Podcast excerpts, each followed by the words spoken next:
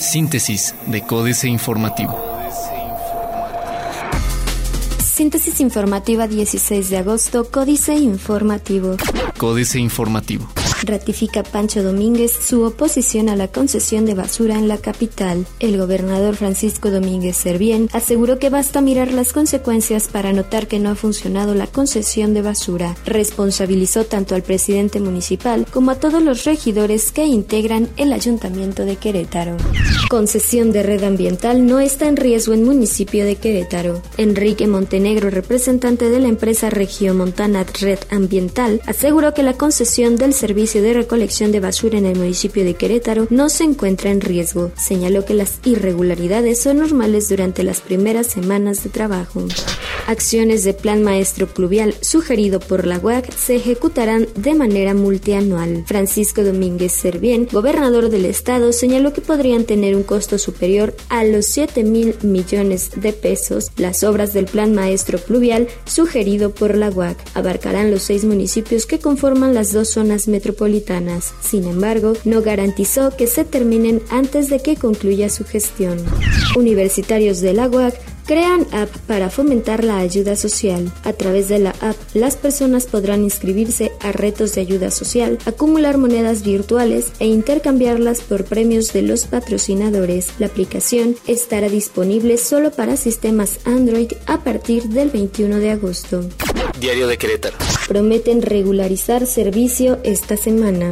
Ex tesorero de Huimilpan se prestó 1.6 millones. La Administración Municipal de Huimilpan 2012-2015, que encabezó la actual diputada federal María García Pérez, otorgó préstamos personales por 1.600.000 pesos al tesorero municipal y los regidores utilizaron otro 1.800.000 pesos para apoyos sin clarificar su uso, reveló el presidente de la Comisión de Planeación y Presupuesto de la legislatura local, Eric Salas González. En sesión de la comisión, resaltó que la administración municipal no cumplió en tiempo y forma con su cuenta pública al entregarla con 144 días de retraso y la entidad superior de fiscalización del Estado detectó por lo menos 83 observaciones sobre su presupuesto 2014 fijado en 125 millones 788 mil pesos de presupuesto.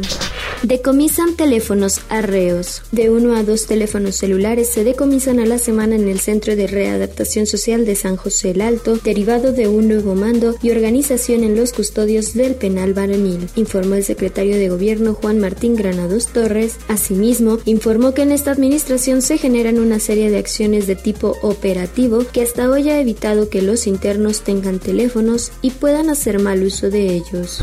Cuarto de guerra, intensa. Le ha batallado mucho a Abigail Arredondo en su empeño por quedarse con la dirigencia estatal del organismo de Mujeres Priistas, OMPRI, de hecho, hay señales de que la dirigencia nacional no la quiere en ese asiento, pues hace unos días la lideresa Diva Gastelum ni siquiera recibió a la exregidora queretana cuando llegó hasta su oficina de la Ciudad de México para clamar por su bendición. Así que ahí sigue, hasta ahora, Dolores de la Torre, quien tiene más vidas que un gato.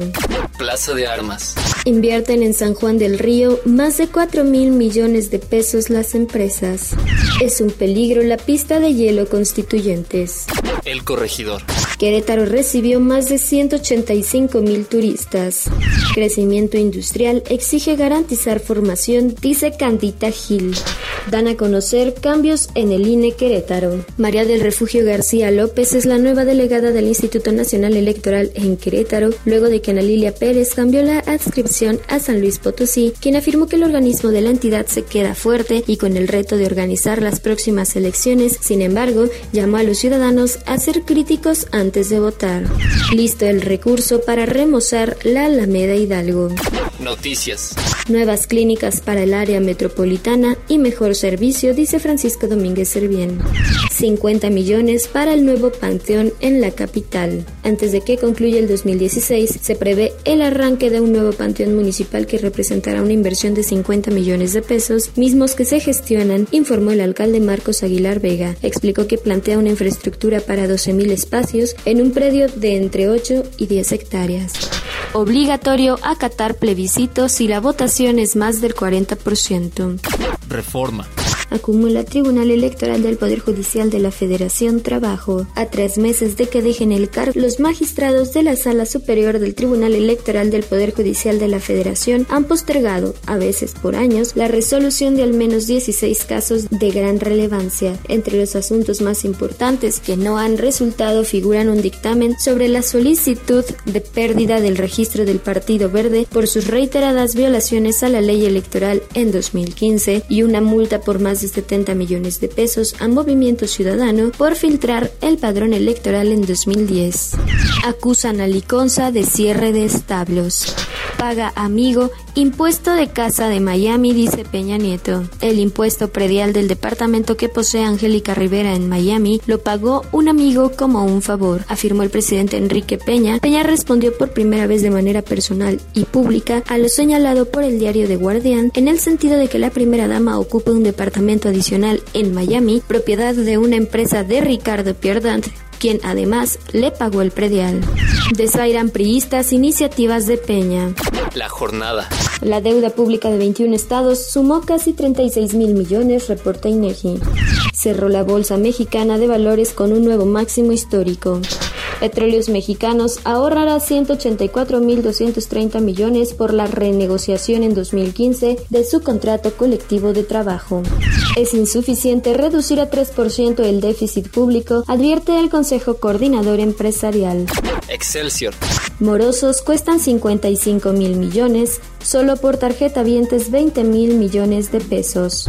Imparables, la bolsa de valores y el peso. El peso mexicano registró su mejor nivel desde el 12 de mayo al ubicarse momentáneamente por debajo de la barrera de 18 unidades por dólar, para luego cerrar operaciones en 18.0805 unidades por dólar en el interbancario del Banco de México. La apreciación de 20 centavos del peso del primer día de la semana se debió al impulso que recibió la moneda de su país por una mejoría de los precios del petróleo, además de las apuestas de los inversionistas porque la liquidez seguirá fluyendo a los mercados ante la debilidad económica global. Las 20 mejores empresas que promueven la equidad de género. Acuerdo bilateral abaratará boletos. Internacional. Las inversiones turistas crean el riesgo de una burbuja en la deuda de mercados emergentes. Afirman que el jefe de campaña de Trump recibió casi 13 millones de dólares de Ucrania. América Economía. El jefe de la campaña electoral de Donald Trump, Paul Manafort, fue denunciado por recibir 12.7 millones de dólares en calidad de consultor de parte de partido gobernante en Ucrania entre los años 2007 y 2012. En esos años, en Ucrania gobernó el Partido de las Regiones y entre 2010 y 2014 el presidente fue el prorruso Viktor Yanukovych, actualmente exiliado en Rusia. Washington busca el control de América Latina, advierte el teólogo Bob. Otros medios. El gobierno de Estados Unidos subastó por error rocas lunares traídas por la Apolo 11. Alista nuevo modelo de GPS. Los impresionantes cambios que traerá la comunicación cuántica. La tecnología que te permite escuchar más. Financieras. Dinero.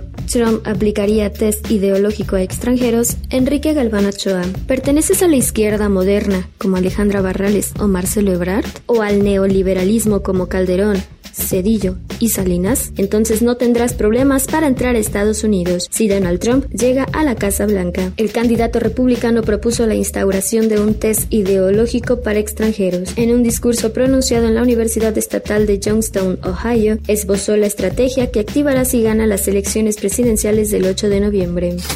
México S.A. Precios en aumento. Carlos Fernández Vega. Si el primer semestre del presente año fue más de lo mismo, el segundo apunta a resultados aún peores en línea con los registrados en las últimas tres décadas. Con el ambiente político caldeado, la realidad social a punto de turrón y la efervescencia de una sucesión presidencial más que adelantada, la economía nada de muertito en espera de que algún acontecimiento interno y o externo le dé el golpe de gracia.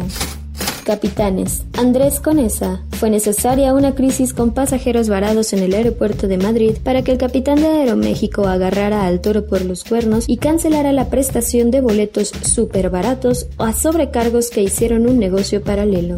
Políticas.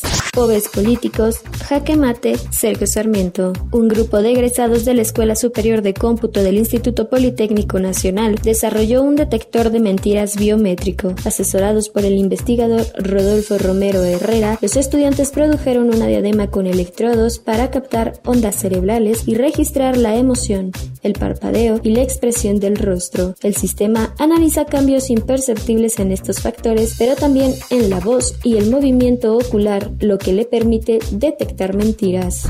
Brasil con Dilma, Guadalupe Loaesa. ¿Qué hubiera pasado si la presidenta electa Dilma Rousseff hubiera asistido a la inauguración el 5 de agosto de uno de los acontecimientos más importantes y esperados en todo el mundo, los Juegos Olímpicos de Río 2016? ¿Qué hubiera pasado si lo hubiera acompañado el expresidente de Brasil, Luis Ignacio Lula da Silva, compañero de izquierda del Partido de los Trabajadores y uno de los grandes negociadores para que se llevaran a cabo los Juegos Olímpicos en Río? ¿Qué hubiera sido mejor para su imagen el haber asistido o no? De haber optado por asistir, les hubiera chiflado tanto o más que al presidente interino Fora Temer, vociferaban las multitudes en el estadio de Maracaná. Segunda vuelta y democracia, Diego Valadez. En 2011 el Senado aprobó una reforma constitucional sobre el gobierno de coalición, con el apoyo de todos los partidos políticos. La minuta quedó detenida en la Cámara de Diputados. El tema resurgió con el Pacto de México y por fin fue incorporado a la Constitución en 2014. A partir del próximo periodo presidencial será aplicable la opción de integrar gobiernos de coalición. El gobierno de coalición es un avance institucional que podría verse truncado si prospera la iniciativa para adoptar la segunda vuelta en la elección presidencial. Síntesis de Códice Informativo.